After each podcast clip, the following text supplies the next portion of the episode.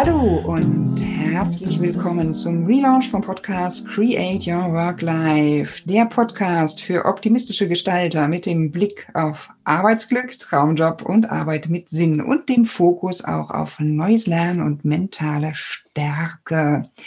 Brand new ab Oktober 2020 gibt es zwei Wohlfühlstimmen und englischsprachige Gäste. Hello. Hello. Hi. Welcome. Hi. Thank you so much for having me and for switching the language. That's very kind of you. Oh.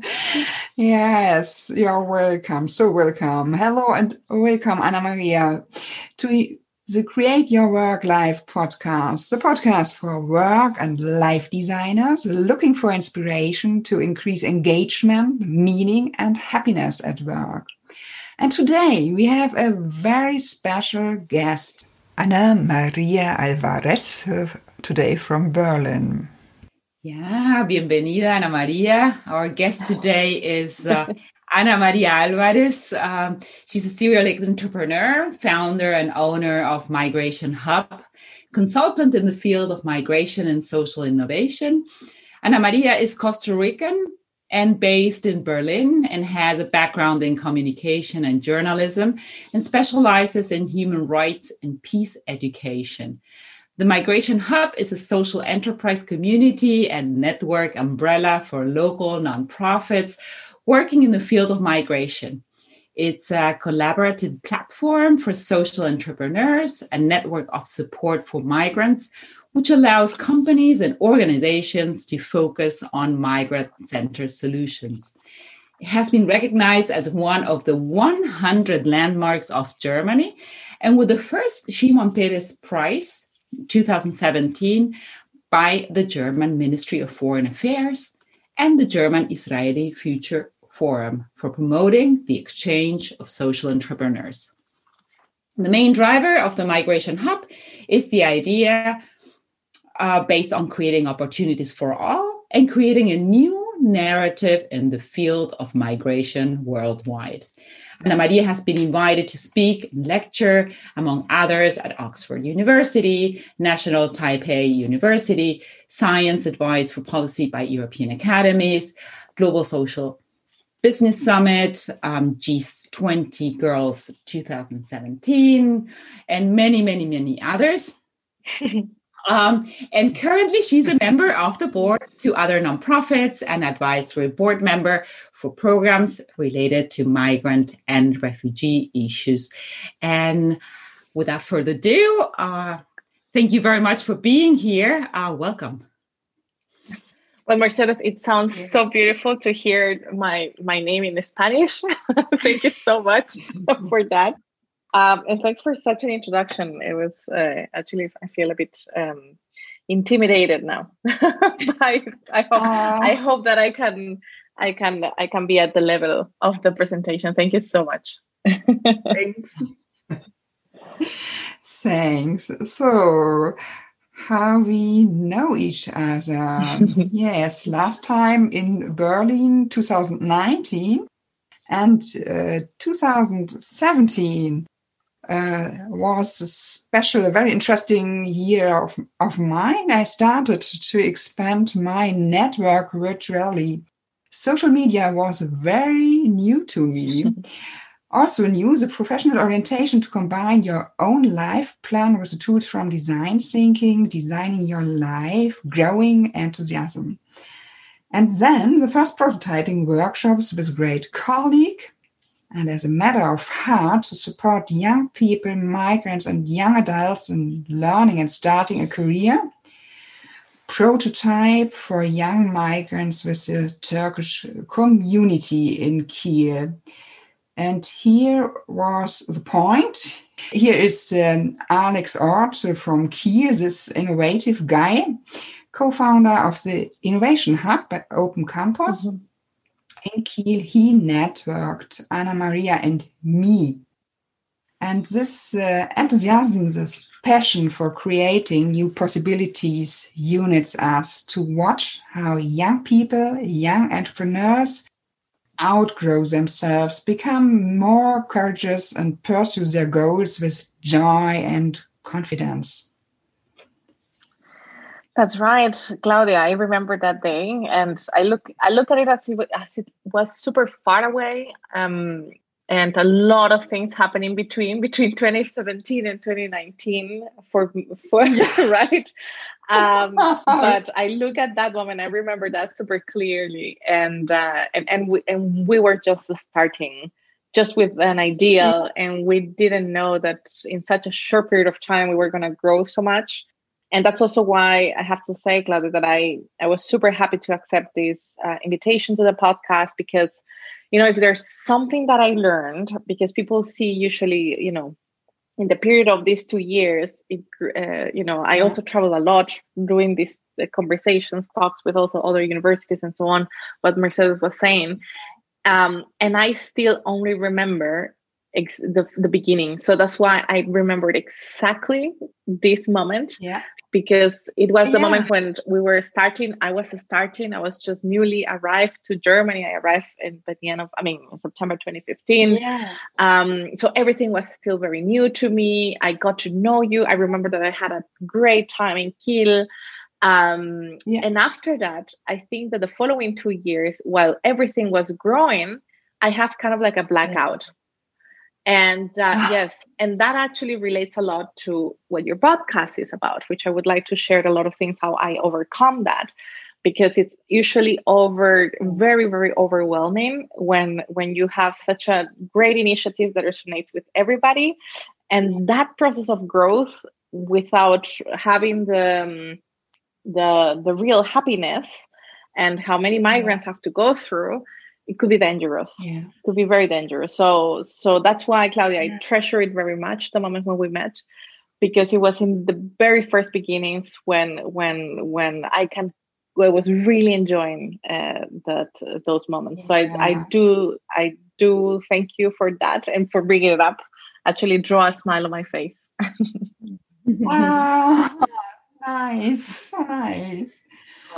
Fine. Very nice. And I think that the first question, first of all, uh, bienvenida nuevamente, Ana Maria. Uh, warm welcome to our Create Your Work live podcast. It's so great that you had uh, you find some time to talk to us this morning.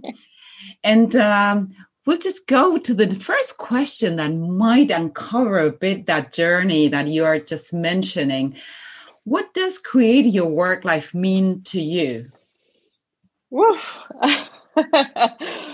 well, uh, until now, I mean, of course, uh, it means. I mean, it, it meant a lot, and it, it, and it meant it means a lot how to create that as a life project because you know it's usually and especially in Germany, which I really appreciated a lot. Um, you know, there is some sort of work balance. You know, people are used to go to work and to uh, finish at four, five, and then go home, and then like, whatever it was solved was solved, and, and if not, then I'll go home. But I think that it's it's a I don't want to say that it's only a generational thing because it's um, I I I see actually more engagement with the young people, but this is something that has always happened. Um, but I think, I, and I have a theory why the young people are the ones who are much more engaged. We can talk about that later. But you know, for me, it was essentially to commit to a cause. So um, I remember that my mother and my and my godfather back in Costa Rica, when it was ever since I was a teenager, uh, they were telling me that I used to work a lot, that I had to be very careful with working too much and so on and so on. So I I think that to me it the work that I did in choosing human rights as, as one of as my further career, it's because it was more a mission rather than a work. Hmm. So so la- building the life around it, it's been just work related, and uh, but I learned a lot how to combine it now. So like fast forward five years mm-hmm. after doing what I'm doing here in Germany, now I finally can say that building this, I've I've learned a lot. After I also managed to speak to a lot of social entrepreneurs. After I've seen a lot of things, I I managed myself, particularly this year, ever since the beginning of the year while everybody was struggling with um, with corona mm-hmm. times and the first lockdown i was managing mm-hmm. things in a better way because it allowed mm-hmm. me yes it allowed me to reorganize the way i was working. And it helped me to reorganize my life how to continue creating an impact by having a life mm-hmm. and that's something that um, that I learned a lot because usually uh, I usually when you become an entrepreneur and you have a lot of other entrepreneurs uh, guiding you and mentoring you, there's a lot of mm-hmm. price on you work hard and you're going to be successful, mm-hmm. mm-hmm. and that's a lie. Um, and that's a lie because there is a lot of good luck in between and there is a lot of timing in between which not everybody gets to to have that.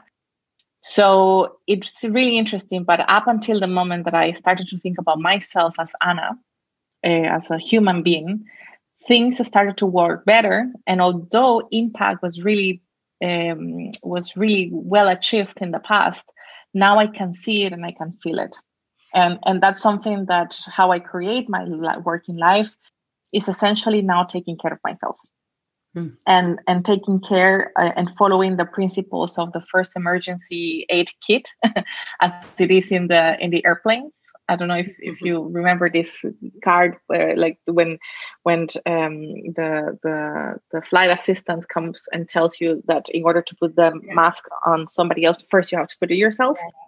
So that's how I decided to build my life working experience. And that's uh, when things I, I, I personally think are working better.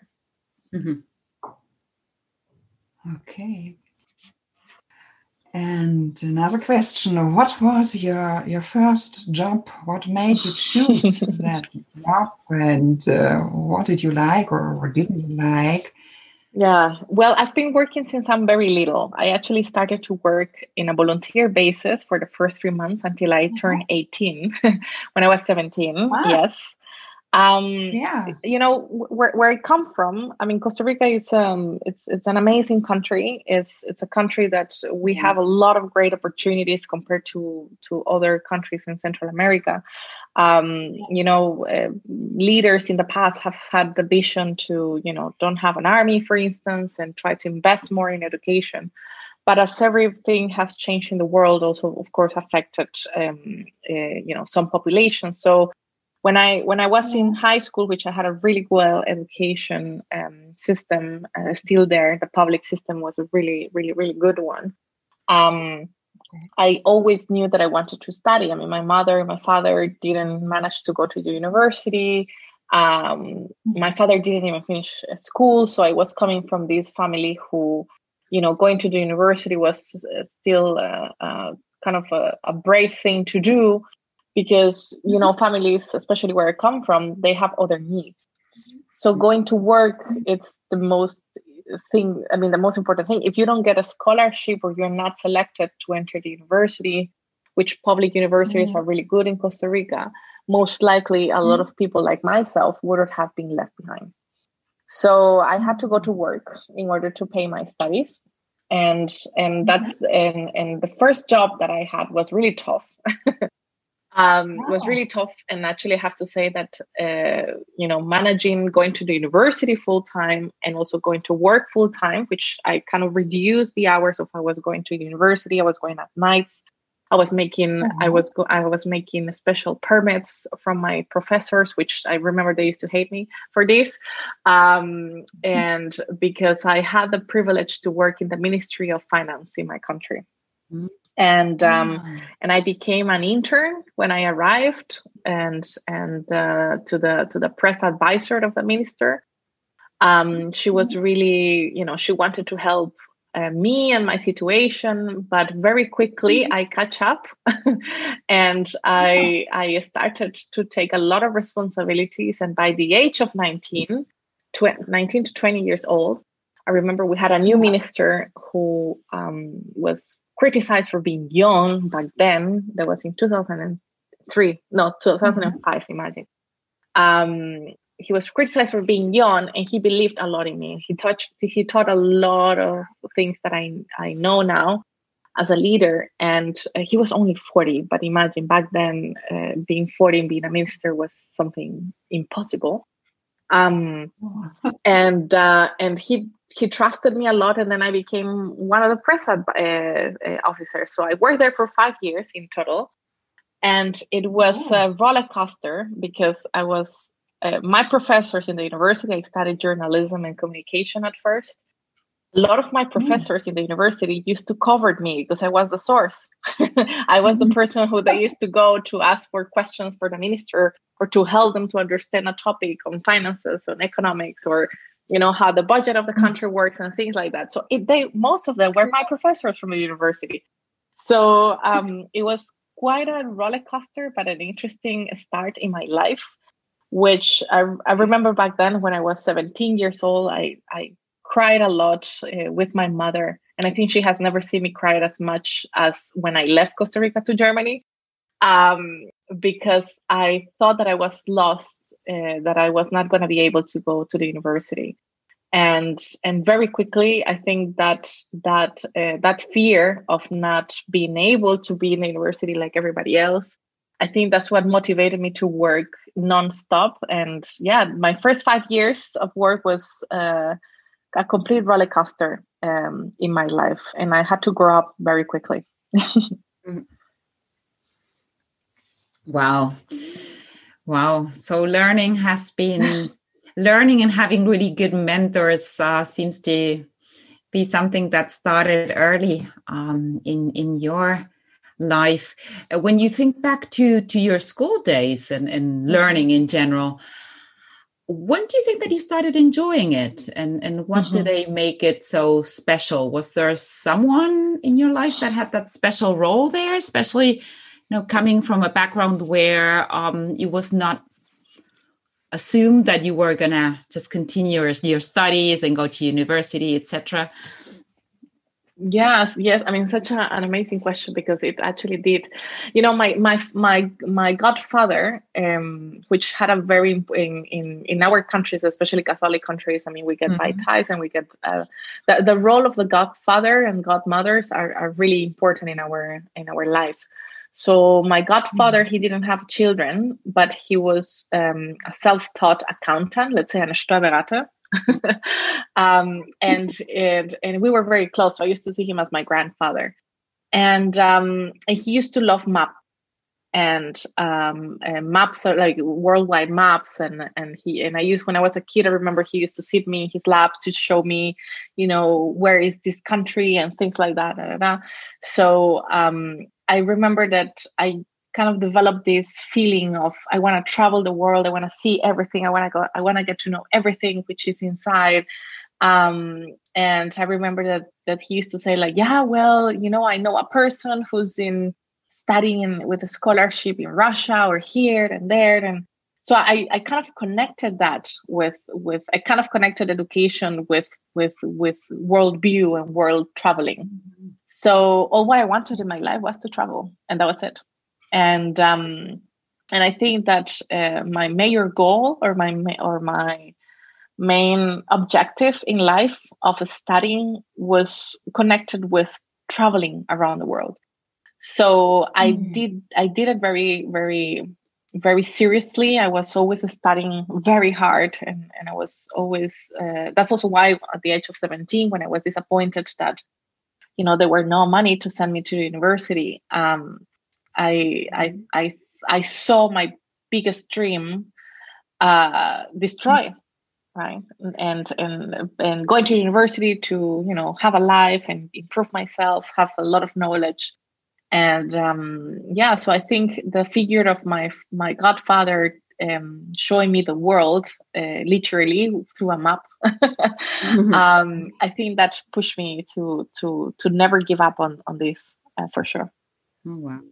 Ah, how how do you make the decisions?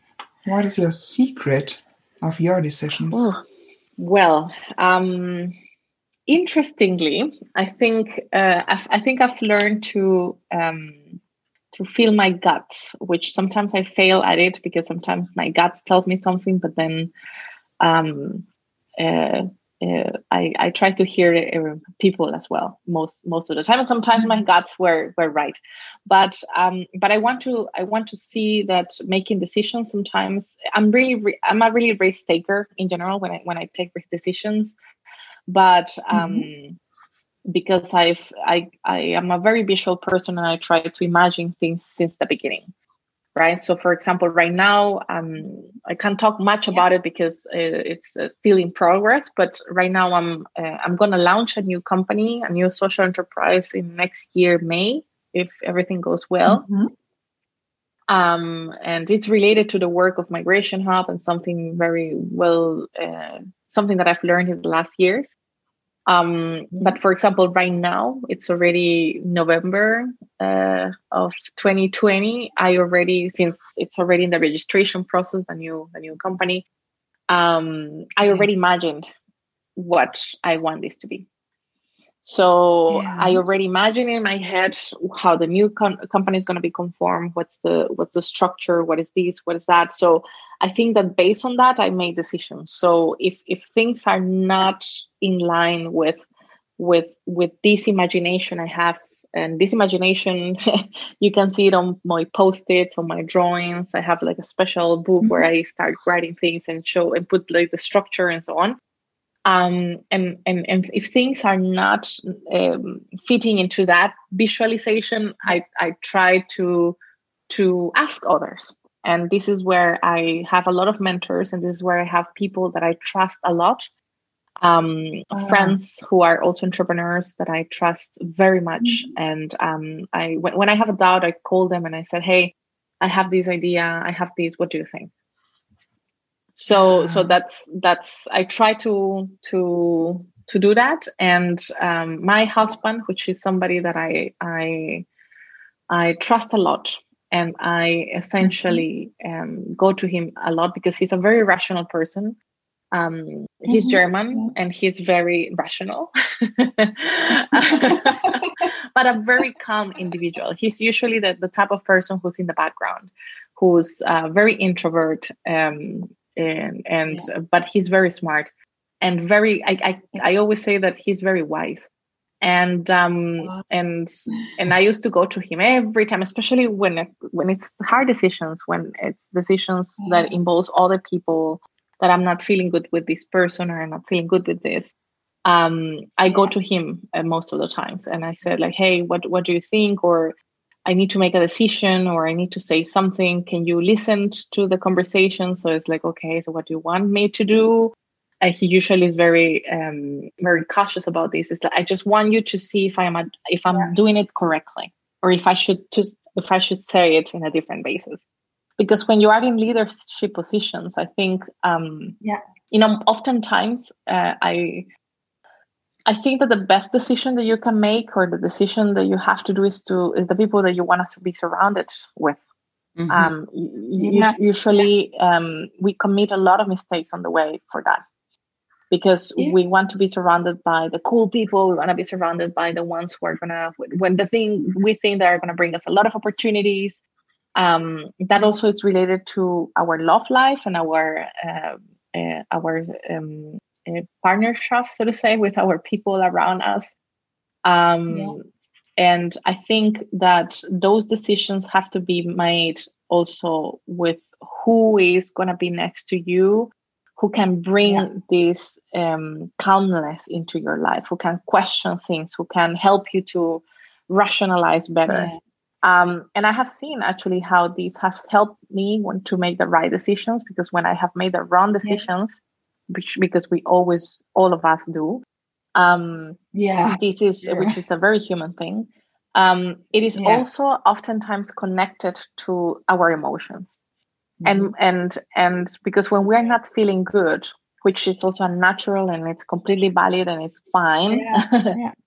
we when we are in positions where we need to make decisions and we're not feeling good we're actually forcing ourselves to to make a decision that perhaps is not going to yeah. be the best one so so yeah. because of that i think i've i've managed and uh, and and succeeded to shift gears sometimes to again rethink which are the people that i want to have around me um mm-hmm. and and because when i'm not feeling good uh, um, mentally or physically or i i or i doubt of if a decision is a good or a bad one, then I go to these people which are around me. I mean, I call them mentors, but this could be the figure of my husband, that could be the yeah. figure of my best friend, you know, so um, or other people yeah. that I call mentors as well. So I think that's that that to me is detrimental to make a decision, right? So if if if it fits to my visualization, it's a it's a it's a goal.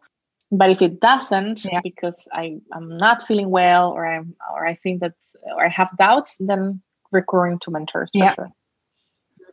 Yeah. Yes, depends on attitude, the meaning of mentor. That's often yeah. Attitude is important and emotions. Which is so. which is really funny, Claudia Mercedes, because now that you mention mentors and now that you say that the attitude, oh my God, this is something that it's something that we need to definitely discuss with people because mm-hmm. I want to highlight yeah. here that not everybody can be your mentor. And and and yeah. I'm telling you this because there is something in the process in the last five years that I have discovered a lot, much more than in the past. I don't uh-huh. sometimes I don't know if I'm it's because I'm a migrant, but I think that most of the times it's related to the fact that I'm a woman. Um, you ah. have no idea how many people reach out to me on LinkedIn with big titles, asking me to be um, uh, to be men, uh, a mentee, or or uh, asking me like, "Hey, I want to mentor you." or they yes it's horrible and i said horrible because yeah. this is very patronizing and i think this is a lot of the times is related because i'm a woman and and still mm-hmm. we women in 2020 and in germany still we are seen as the ones who are are too emotional to make decisions and too emotional to to be in leadership positions um uh, and and i've seen yeah. it uh, intra-generational like i've seen it also young people doubting or, or uh, there's many many things in in this. So we, we really need to work on this. But the worst thing that i've seen are people with big titles or people who have of course much more experience coming and giving you unsolicited mentorship. Okay. Okay and I think we have to deal with that a lot. And that's what I was referring that we need to be very wise and with whom we want to be related to um, and with yeah. whom we want to work with because there's a lot of men out there hoping yeah. that we women can be mentored by them mm-hmm. because they know better. Okay. It's a very so, interesting point. Yeah. Yes, and it happens a lot, unfortunately. Yeah, I, I mean, I loved what you said about um, guiding your decisions by watching for who you want to be surrounded by uh, with, because that's uh, that's a really nice image, isn't it? Um, mm-hmm. Mm-hmm. Mm-hmm. Yeah, no, absolutely, and and that's and that's crucial for everything um, because I mean, at, at, the end, you know, this is, and, and I've been reading a lot of books about it um, recently, especially, uh, you know, because we're always called, especially as women, like, oh, we're too emotional or, uh, no, I mean, we, we are really sensitive people. And at the end, the best leadership and, and the best decisions mm. always come from the heart. Um, and, and, and I want to live in a world that that's appreciated.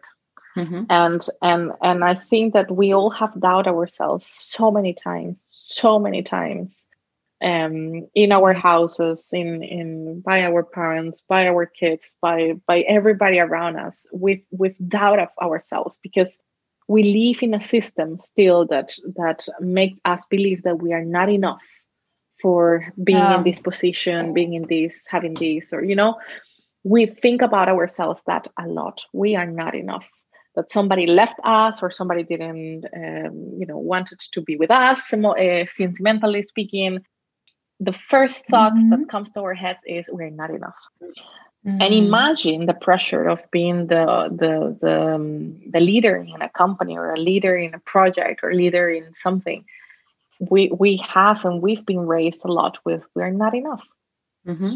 So um, I, I, see new generations not falling into that trap. So I'm, I'm very confident. And I hope that that continues. But many of us were raised in this environment where, where you know, we started to see the first prime minister, the first, you know, the mm-hmm. first president woman. Mm-hmm. So we've we've grown up and seen through our lives the first woman in, you know, still the gender gap mm-hmm. and so on. So so of course there's tons of, of doubts about ourselves and um, and this is something that help a lot to be sometimes misunderstood. And everything around us that tell us that or we commit a mistake it we feel it heavily more than men.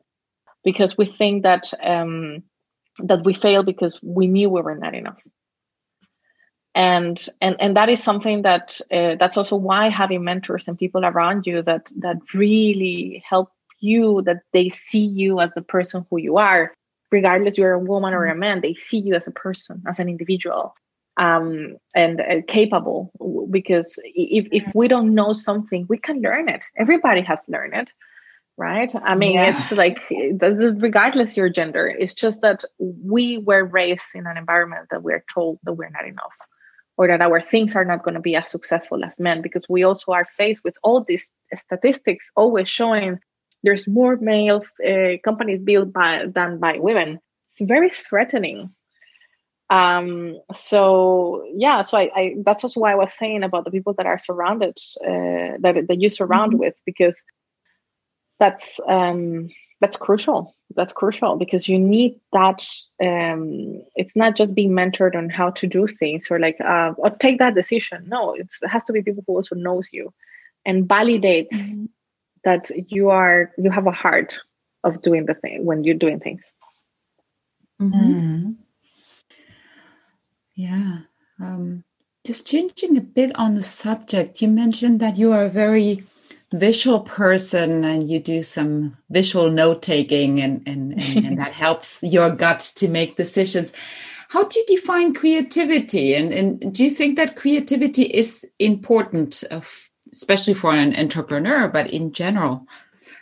Yeah, yeah. I still have a lot of doubts about the, this word creativity because I I I could say yes, but a lot of people who knows me since I'm I'm a little uh, um, especially young professional ever since I started, people used to always, if they would have to like evaluate me, my my biggest strength was creativity. And funny though, I was always struggling with this because I was usually I thought that I was not the most creative person enough. For example, I have my brother and my sister; they're super creative because they are uh, they draw and they are super artistic and so on and so on. So i always thought that i was not creative. And i always thought that my that my superpower so to say was just to work a lot. So um so it was super funny because uh, when people used to describe me it's like oh she's very creative. And i'm like no i'm not you know? So i think um i think it it, it always created a, a kind of this thing in my head. And when i did this whole uh, process and turned migration hub into like an initial idea into like a real project and later on a, uh, something much more uh, structured so to say as an organization and company whatever. So um, i think i did it because yes for sure we all have uh, creativity. What we're oftentimes not being shown are the tools so um, I have to say that at the beginning, I mean, design thinking helped me a lot. I mean, there's also other many other tools as well, but it helped me a lot to kind of like um, organize those thoughts mm-hmm. because um, I think we are all very creative in our ways. Um, it's just that we are not taught, and, and our education systems, which I think and I hope that they can change in the future, um, basically to promote more that creativity and stop seeing the ones who can draw, who can you know um, do artistic things as the only creative ones. Mm-hmm. because that's that's not true. Um, you know uh, a lawyer who's like a very boring uh, life uh, working life you know like a very automatic uh, it's a very automatic the work that they do they can also be very creative. But it's just that we are not um, we're, we're we, we, we don't use the necessary tools. So in my case yes I think that especially the ones who are in, uh, doing entrepreneurial uh, activities, um, we need to um, work that muscle of creativity that we all have. Mm-hmm. Because that is, creativity is essential. Is essential because I mean, uh, let's say that um, if something is not doing well, uh, or you are not making money with a particular business model, you need to you need to be very creative enough to think what else right? I mean, besides being surrounded by the right people, so they can also help you with this. But um, but it, it's it's sometimes up to you. And I'm thinking more on the people who do it, who work more alone, not only the ones who have big companies and they have the business development um, department mm-hmm. and this and that. People trying to help, you know, and this creativity flows by itself because you have enormous group of people Um, but uh, when you are autonomous or when you are alone by yourself or starting a project, um, yes, for sure. I mean, exercising creativity every day, it's crucial. So in my case, um, something that helped me, I mean, a, a, basic tool that design thinking gave me was essentially to visualize things.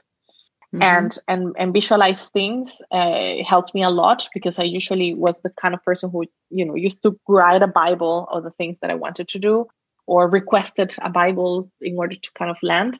But now I can see the big picture, and and and that's how these tools help you a lot to to land better um, ideas. And for entrepreneurs, creativity is is crucial. Yes, for sure.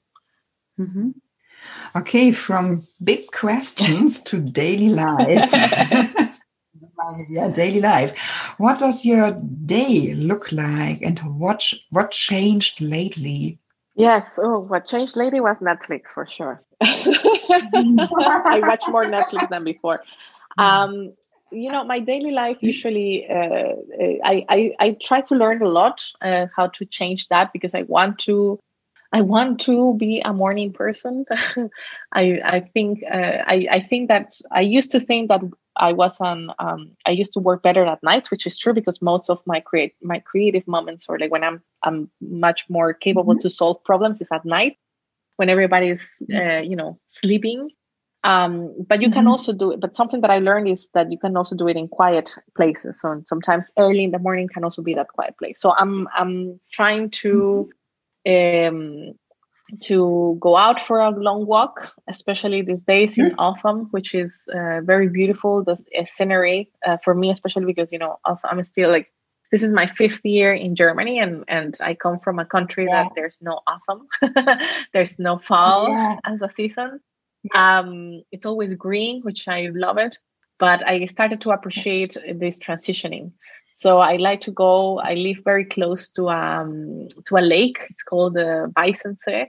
Mm-hmm. Um, ah. and uh, and and I like to go and walk and just like sometimes if I don't have much time, I just take the bike, go to go to yeah. the lake, just walk or try to jog for do like jogging just one round because I just want to see the lake. I just want to see the uh, trees and and so on, yeah. and then come back and shower and sit down and work, especially ever since we're working more from home than anywhere else. Um, yeah. because at the beginning it was horrible. I was just sitting down and working nonstop, and out of a sudden I saw that it was already dark outside.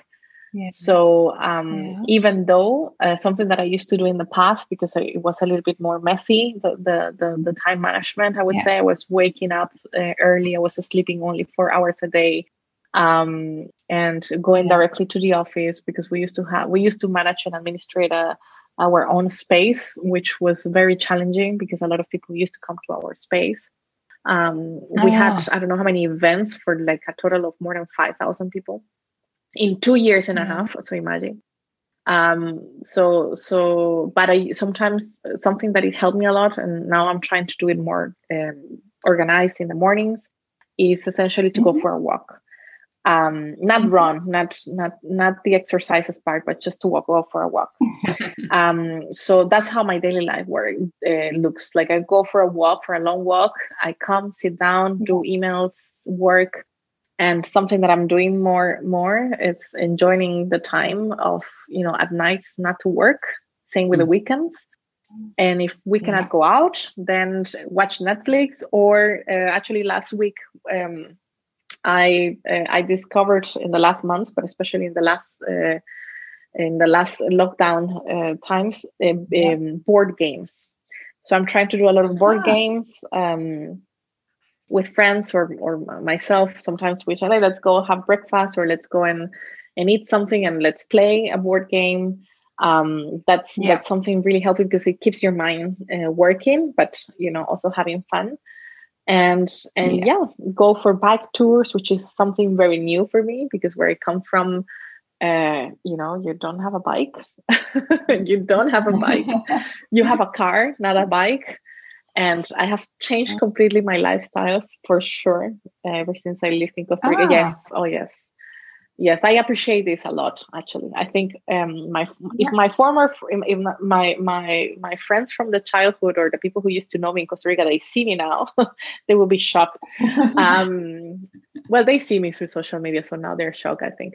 Um and but i really appreciate this simplicity of the things going by bike go for a walk um yeah. and yeah so I'm, I'm, that's that's how my day looks like. And without lockdown i go out a lot with my friends um and yeah. who are my friends migrants people that is uh, in, in one way or another we're part of programs of migration hub um yeah. and we develop amazing bonds uh, we have our karaoke nights we have gone together to go for hiking um, I think yeah. it's, uh, but this is also how I think with your first question, how I balance the work life.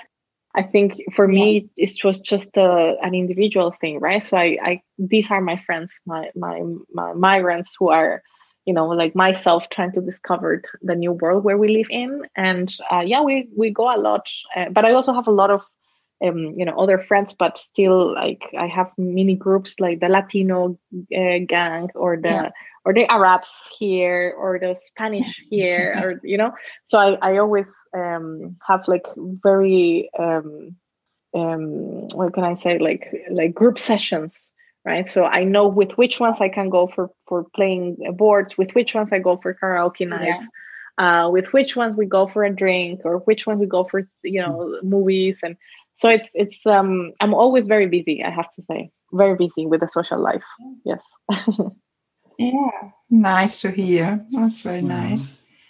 Very nice. I can definitely relate to many of the things that you said about, especially about the simplicity of, uh, of uh, yeah, uh, being on your bike and going for walks uh, and all those things. Um, if changing subject a bit um, and going back to work, what, what are the things that you love about your work? Um, how do you think that you were able to connect you know your strengths and what you've done so far and special talents with you know this big project that that you have um, started five years ago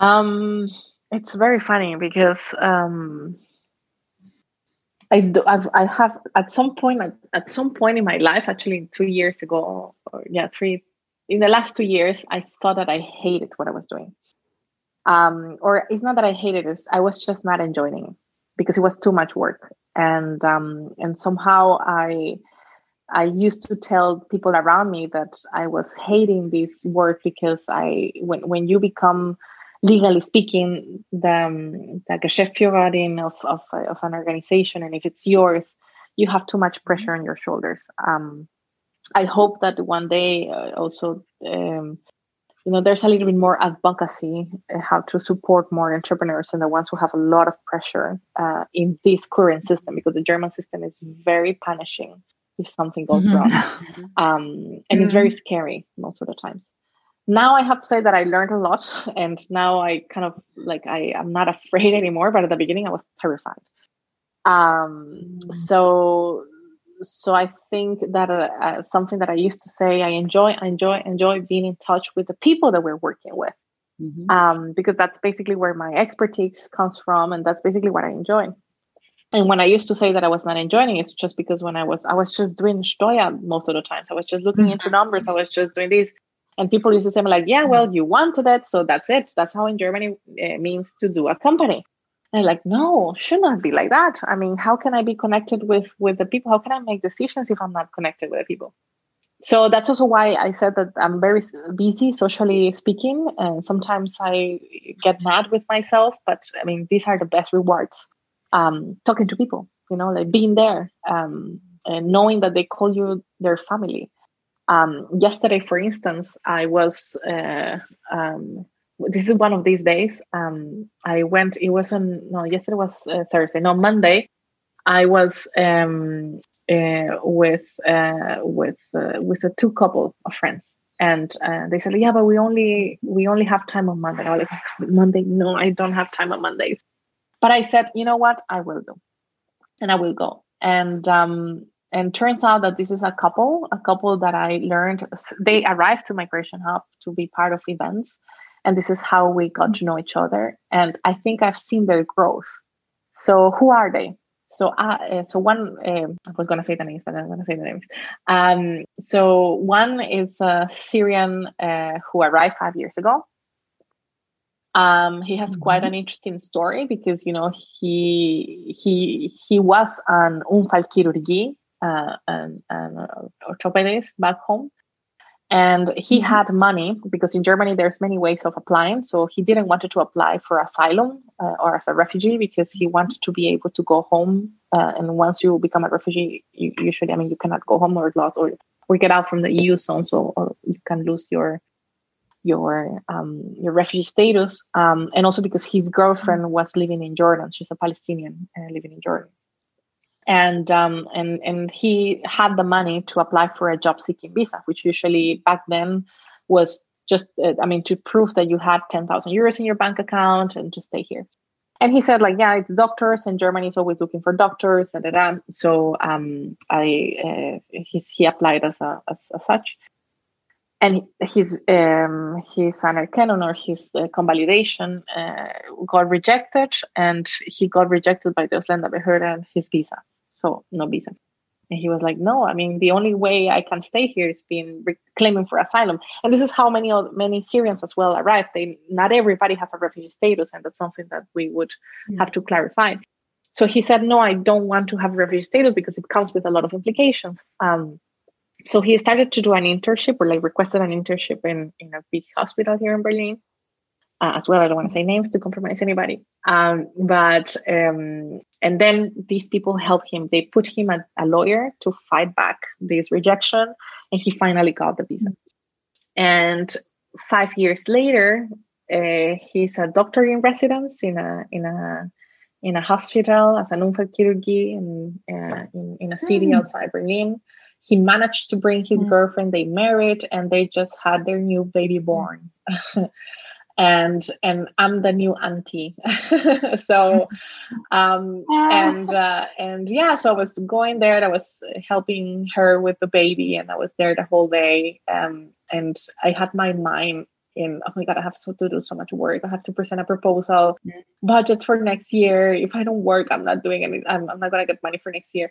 So um, I had all these things in my head, and um, but then I I look at them both, and and the three of them now, and look at the life they have. They have a beautiful house. They have a new car, you know, and thinking that that uh, they have conformed a family. Um, and thinking of five years ago and how I met them, uh, I, you know, it's it is my joy and the rest can wait.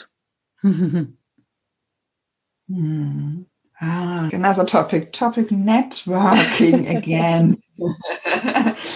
Anna Maria, you are a gr great networker and uh, seems to be very active in social media. How have you built your network? How do you get people to listen to you? And mm, what do you think is important for people to understand to effectively communicate? yeah, well, definitely it was a lot of work. I have to say that at the beginning I was very uh, frustrated by that because I thought that I was not gonna be able ever to have this voice, and also because I was struggling a lot with the with the German language. Um, which yeah. right now I have a private professor because this is the only way I think that uh, I can feel confident. Um, and and confidence also has to do with with with with people around you telling you you know for example i had people around me telling me like oh i don't understand any of what you're saying your german really is not good so it kind of created this um, barrier and i'm trying to work on this how to how to uh, improve that because i'm um, i can speak really good german with with my migrant mm. populations mm. here in germany and berlin but when it comes to talk to a german i'm terrified because they're correcting me every single moment. Um, so it's, it's, it's I feel like ah no. So I, then I forget everything. So um, so that was one of the biggest barriers. I mean, at the beginning, I felt like I'm I'm not gonna be able to do it because I don't speak German. I or the German that I speak, nobody understands what I'm saying. Um, and and I thought that there was going to be a disaster. Um, but I have to say that, um, uh, and I only knew my husband when I arrived here. I didn't know anybody. so mm-hmm. I forced myself. I remember that when I arrived, which it happens to a lot of migrants, especially people like us, uh, me, a Latin American, who came because I came here because I was married to to a German. So a lot of us go through uh, depression when we arrive so I was really depressed, and I've been always a natural mm-hmm. networker, and I am always the friendly face and go here and there, and I'm very social. Mm-hmm. And I remember mm-hmm. I was super depressed, and I was at home, and my husband arrived um, to to to to the place, and he said, "What are you doing here? Didn't you tell me that you were going to go to an event?" Da, da, da. And then I said, "No, mm. I don't want to go. I don't want to talk to people because." I'm tired of faking that uh, that uh, I I I I mean I needed to meet people obviously um, because networks is mm. the best way how you can be involved. But back then I was not mm-hmm. necessarily um, that involved in that. So it was just actually right before the whole migration hub thing. And um, and he mm. forced me. He forced me. He said, like, I barely know you. This is not who you are you have to go out yeah. you have to go out you can't stay yeah. here and then i remember i went down and i was in the the the main door just to go to the street and i was hesitating to go out and i said no i'm not going to go out i'm not going to go out um, yeah. and i was just about to go back because also was winter not winter but it was getting cold it was in october um, mm. so i felt like no i don't want to go out and it was at night and then I forced myself. I went out. I took the train, but I said, well, anytime I can go back. I can. If I don't like it, I just can't go back. So then I mm. arrived to the mm. place uh, to a presentation, and turns out that at the end that was the place that everything turned into migration hub. so um, so every time, and I have uh, well not still, but many times I had this doubt, like how am I going to do it, and so on. So I just remember this moment: go out. That's wow. it go out, talk to people, yeah. listen to them, um, and and just be there. This is really important because you never know um, what could happen. But it was generally about more having this mindset of meet people. And I'm a very extrovert person, so I can imagine that for introvert people, are it's very difficult to go out.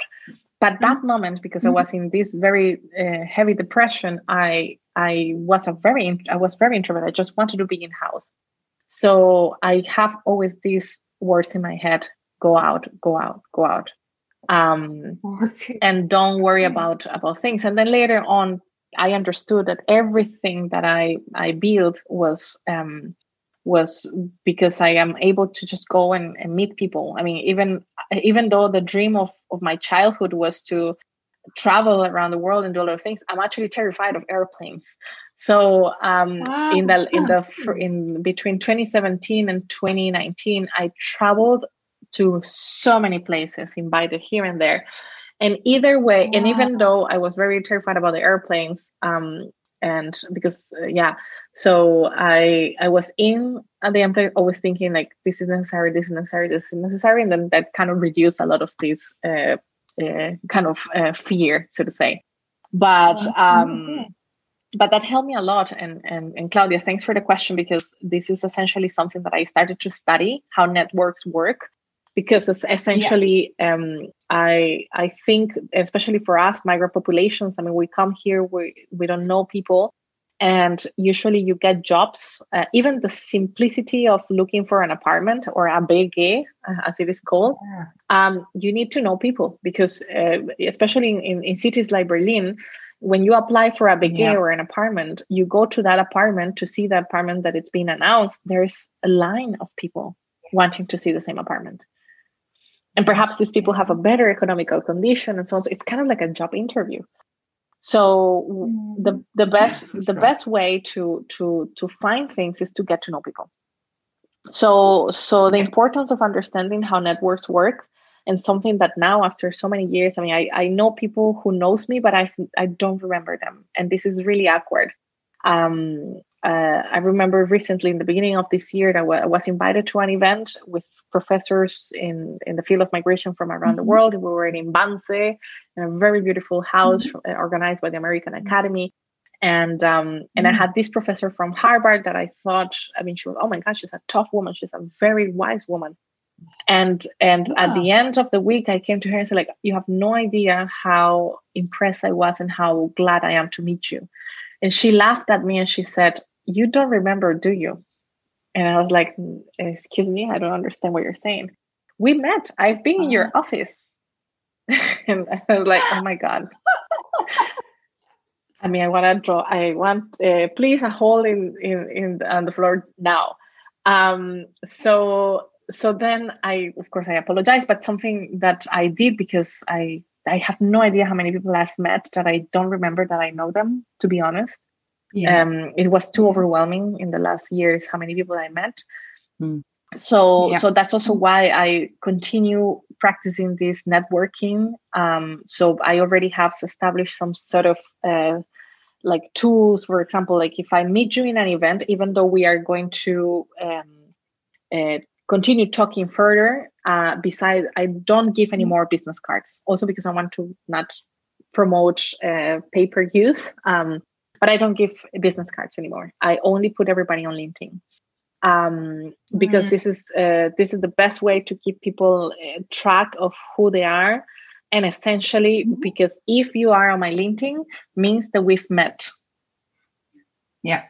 yeah. right so we've met or we're connected for a reason so then in that way i understand that you're there and, and that has helped me a lot to also when i see the faces um, most of the time it's like oh i know this person right? So if i meet you in a networking activity or I have a meeting with you and i don't put you on a linkedin it's very difficult for mm. me and and um to keep track of this because the the importance of of keeping in contact with people is exactly that.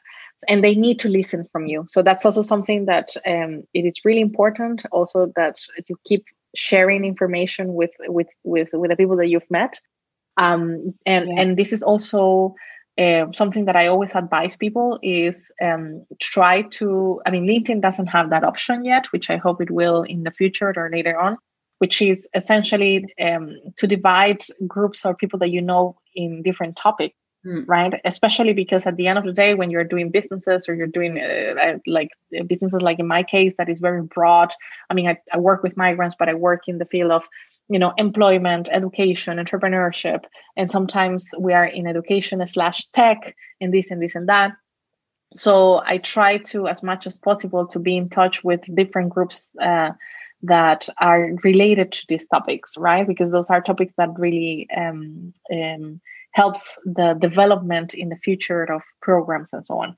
Um, so that's how I try to do it in a professional basis. Um, and and essentially, I also I need also I mean the, the people that we work with, migrants, for example. Then I use Facebook to put everybody there. Um, I don't use Facebook yeah. much just because it's very toxic at the moment. A lot of um, people angry with the world and they made you angry with them and the rest of the world. Um, but at least I know that if I put people on Facebook, it's because I met them whether in the streets or they came to a program or something, and that's the most um, most easy way. Um, I try to keep Telegram for uh, working um, mm-hmm. connections and Instagram for friends, like very very close friends and related to to social life.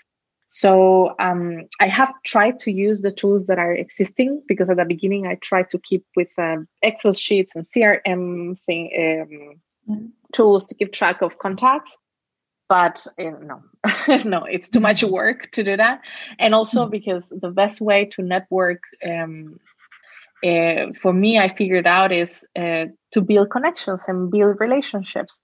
Mm. And and unfortunately, when you get the chance to get to know people, I mean, in my case, I, I it was overwhelming. But imagine others in much more tougher positions that they get to know way many other people. Um, obviously, there would be tools or structures to be placed in that.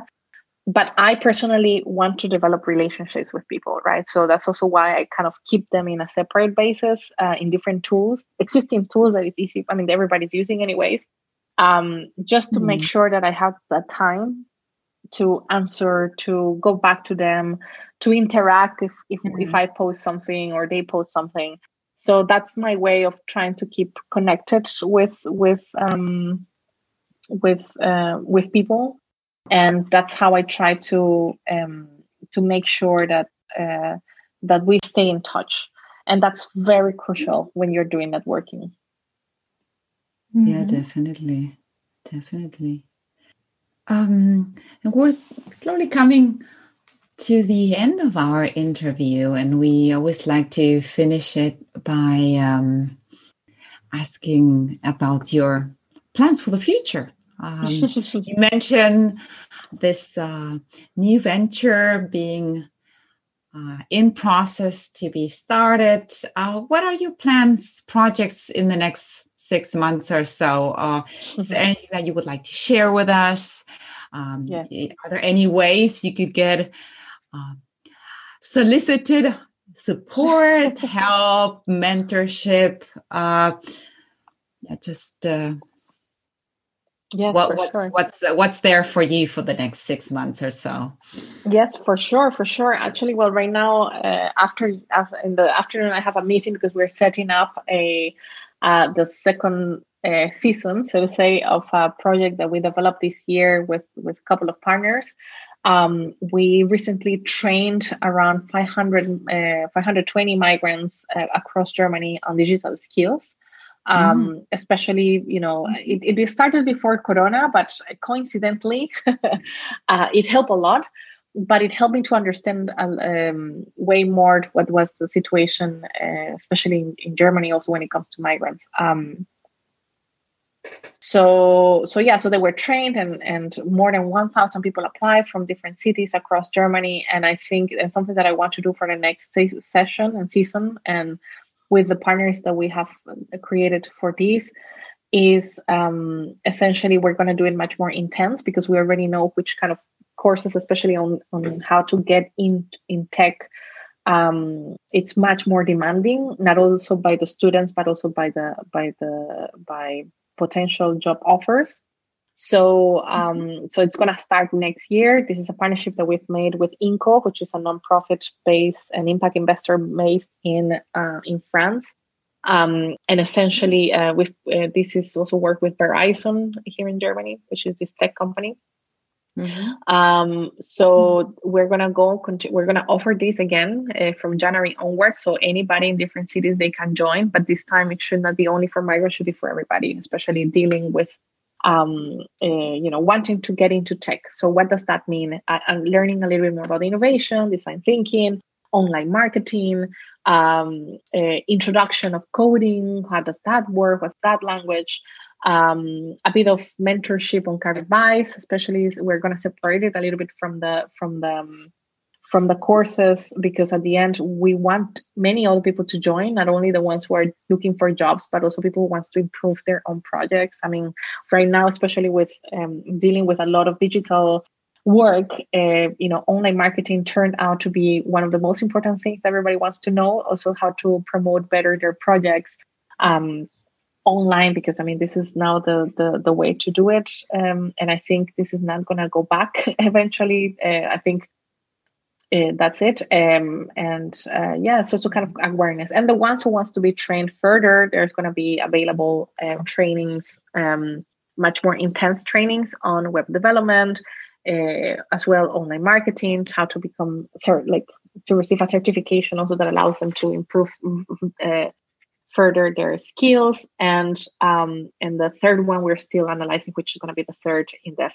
so yeah so we're aiming this time to train less people than the 500 um, because we want to also offer and and that's basically what we're looking for. So we're looking for people who are interested in joining the courses um, also because this is how i always say it. I mean at the end we're conforming a great network of people who are interested in this topic in tech and we want to facilitate people opportunities for you know jobs and and opportunities for them to grow in in when it comes to entrepreneurship as well um, and the ones who are interested to go for it and also companies or people who wants to partner up with us i think it's it's very very important because at the end of the day uh, we're we're kind of putting together i mean it's, it's a pool of individuals where most of them searching for a job.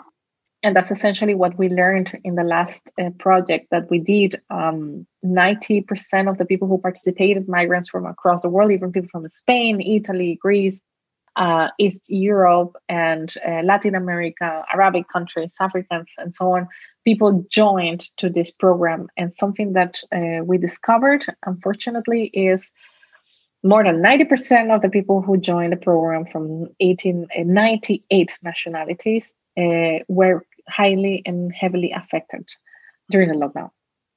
Their jobs, right? So a lot of them were mm-hmm. unemployed a lot of them were doing jobs mm. in uh, like services service jobs in cafeterias in bars and so on mm. who were basically lost their jobs and interestingly more of these 90% of people had already a university degree uh, some of them are already highly educated um, so the big question is why these people are not being hired when germany supposedly have uh, room for you know a lot of um, uh, you know there's a, still a lot of job open uh, a lot of companies of course were affected but there's still a lot of job openings compared to other countries. So what is it that there's so many people out there who are who have an amazing profile and they cannot find jobs in germany? So we're trying to to to find a way what's what's that because for example i consider that everybody especially in the field of tech which is the field that a lot of these people with um, phds and master degrees in perhaps other fields that were not necessarily the ones what allow them to get a job. For example, if, if you studied agriculture or studied uh, sociology, and then perhaps Germany, you're find like you're having a hard time to find a job there. A lot of them are thinking in switching to tech as a new career path. So a lot of people are seeing that you know learning how to code is very difficult. It takes some skills and blah blah blah. So I don't think that coding schools are the only solution uh, for this, and that's also why we appreciate a lot that this program is very open. Um, essentially, also as well for a lot of people um, that are not only young people who wants to um, understand a little bit better how the social media are working these days. Because I mean, it's turning into our main media platform and, and communication platforms, right? So, uh, so I so I, we wanted to do it like a broad uh, uh, a broad program. So that's coming, and also uh, the, as I said, I mean companies are more welcome to join essentially because at the end. Um, without companies getting to know the people and what are their uh, skill sets, um, it's most likely that they don't know that people are um, want to be employed but um, and also because everybody is applying everywhere and it's very overwhelming to understand um, you know to screen all the cvs from people. And at the end i'm just following the concept of how the networks work. So we're just building a network and try to support the people who are part of mm-hmm. this uh, new community somehow um, and yeah, so that's the immediate thing. It's going to start in January, so we'll keep you all updated and and you know follow uh, me also on, on LinkedIn if you want to hear more when it's out. Um, uh, because right now we don't have a signing platform for people to sign in for the future courses, but they will go out uh, very soon. And in a parallel basis, I'm working on um, on um, yeah building this new venture uh, which is going to be more related to entrepreneurship. Um, it's going to be an, an online uh, not an online platform but it's um, but uh, in an online basis people can hear more about entrepreneurship because turns out that i've been talking a lot about um, entrepreneurship recently because i've learned a lot. I've learned a lot not only how to build companies how to close companies how to do so many things um, but essentially, because Germany, it's um, I, I think it's it's a very still there needs to be a lot of work to be done how to explain better and opportunities available for people who are still afraid of becoming entrepreneurs. Um, and germany is already going towards direction that more than two companies new registered are registered by migrants. So i think that the future in this country it's going to be very similar to the one in the United States that uh, mostly of the companies uh, or big startups are also run by migrants. Um, you know, like Tesla, like LinkedIn, Google has a you know a migrant co-founder. Um, Huffington Post, um, you know, so a lot of big tech startups that are also done by migrants. So a lot of innovation happened with that and that's also something that I think Germany has the possibility. Germany, know, Germany knows it, but we need to work better on funds available and investment available and resources available for those who are building new companies in this country. wow. what a list. Thank you. Thanks, Anna Maria, for taking the time to talk to us today. We will be adding all relevant links to the podcast notes. And if you like our podcast, please take a minute to rate us and share it with a friend. And don't forget to share your favorite quotes from the podcast in the comments. Looking forward to seeing you again in two weeks. Claudia and Mercedes. Muchas gracias, Ana. Gracias. Gracias. Thank you so much, really, for this. ja, danke schön. Danke dir.